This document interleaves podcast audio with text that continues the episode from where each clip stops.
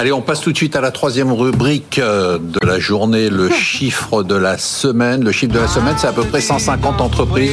C'est à peu près le nombre d'entreprises de l'indice S&P 500 euh, qui ont euh, affiché leurs résultats. Et, ça donne quand même une indication sur l'état de l'économie, Marisol? Alors moi, c'est pas en nombre, mais en pourcentage euh, que j'ai le chiffre. Donc il y a 45% des sociétés du SP500 qui ont publié leur chiffre T4, donc dernier trimestre de l'année 2022. Ça dit quoi euh, et en fait, le résultat, c'est que c'est une petite saison de publication par rapport à, l'année dernière, où en fait, tout, tout au long de l'année 2022, on a été porté par des prévisions, enfin par des publications d'entreprises qui étaient au-dessus largement des prévisions. Donc ça a expliqué aussi, euh, euh, enfin ça ça a confirmé une très bonne résistance des sociétés tout au long de l'année 2022. Là, en fin d'année 2022, donc pour les chiffres du T4, petite, petite saison de publication aux États-Unis avec euh, une majorité de surprises positives, mais ça, les entreprises s'arrangent toujours pour être au-dessus en moyenne, mais un chiffre de surprises positives qui est moins important que d'habitude et l'ampleur des surprises est également plus faible. Donc on n'a que 1% en moyenne de surprises positives contre un chiffre beaucoup plus significatif. Petite forme. mais normalement, ça fait baisser les marchés. C'est incroyable. Cette semaine, les nouvelles qu'on a eues sur les bénéfices des entreprises, ce sont, sont pas de très bonnes nouvelles. Moins de bonnes surprises, en tout cas moins importantes. Pas terrible. Mais... En Europe, pas génial. Les, les prévisions de bénéfices sur le stock 600, moi, ce qui compte, c'est sur l'année prochaine. C'est la première fois qu'il passe en négatif, moins 0,1%. Donc on commence à rentrer en territoire négatif. Ça n'a pas empêché la hausse des marchés parce que vous venez de dire que cette semaine, les taux ont monté. Euh, non, pardon, les taux ont baissé dans des proportions incroyables. Les taux, courts, c'est les taux de refinancement. mais les taux obligataires ont incroyablement ah baissé. En 30 ans de marché, je n'ai jamais vu une telle baisse des taux. Les taux longs italiens hmm. ont perdu 0,4% l'espace de 3 heures jeudi, jeudi dernier. On avait vu ça C'est une baisse des taux incroyable. Et donc ces mauvais résultats sont compensés par une baisse technique des taux, d'où le maintien des marchés.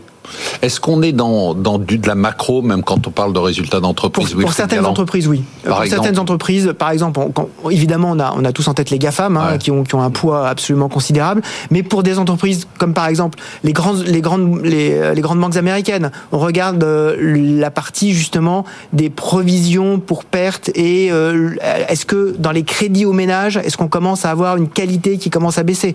On regarde évidemment toute la partie industrielle. Est-ce que sur la partie du cycle industriel, est-ce qu'on est en train euh, de, de, de, plonger ou pas Donc oui, on a quand même des indications macro qui sont données dans les, dans les résultats, en particulier les très grandes entreprises, et on pense évidemment aux résultats du luxe euh, en France. Et d'Apple aussi qu'on a eu cette semaine. Euh, absolument. Un peu décevant, Google un peu décevant, et ça nous dit des choses sur la consommation, ça nous dit des choses aussi sur le digital la publicité, enfin.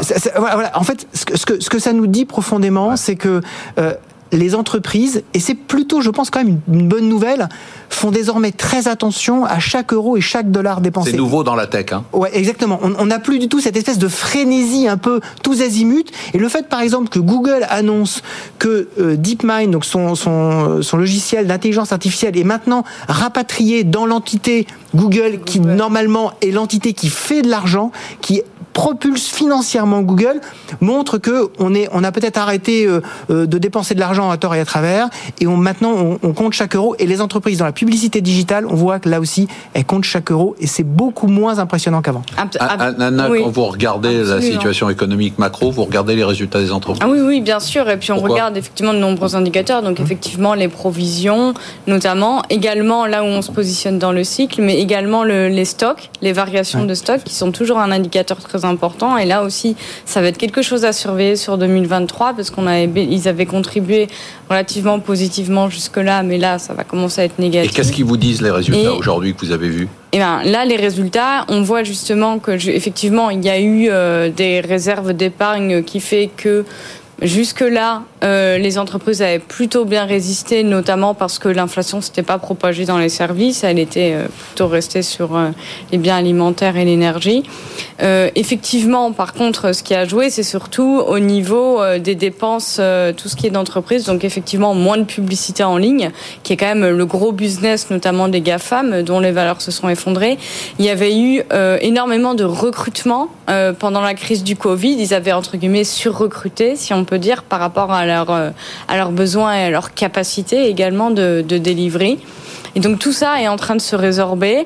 Les entreprises, elles comprennent qu'on n'est plus à l'heure de l'argent gratuit, justement, que les taux remontent, que désormais, il va falloir afficher des preuves de rentabilité, de qu'est-ce qu'on fait de l'argent et qu'est-ce qui rapporte. Et donc c'est ça qui est important, d'où l'accent effectivement mis notamment par Google avec DeepMind, qui a été acquis notamment en 2013, qui jusque-là été relégué à un bet, mm. mais avec, euh, on, on, tous, on a tous entendu ChatGPT et Microsoft euh, qui va évidemment monétiser ChatGPT. Ah ben, Google là commence euh, à, montrer en fait les signaux comme quoi il avait l'intention de rentabiliser. Et et là aussi, pour conclure quand même cette partie, euh, des résultats en demi-teinte, mais pas de catastrophe. Mais non. Alors qu'on vient de vivre une année absolument dramatique. Non, parce qu'ils avaient des marges de manœuvre également, réduction des coûts, notamment, on l'a vu avec les vagues de licenciements aux US. Euh. Et puis dans la tech, énormément de liquidités. Ce que je voulais ajouter, c'est que les résultats T4, c'est vrai que c'est important, donc on a une petite saison de publication, mais l'important, le plus important pour moi, c'est vraiment les perspectives données par les managements. Et là non plus, pas de catastrophe pour l'instant pour 2023. Donc euh, ça confirme la, résistance euh, de nos sociétés. Euh, bon, ambiance, ambiance, lunette, rose. Hein, ah, euh, quand Christian Bito est là, l'ambiance change.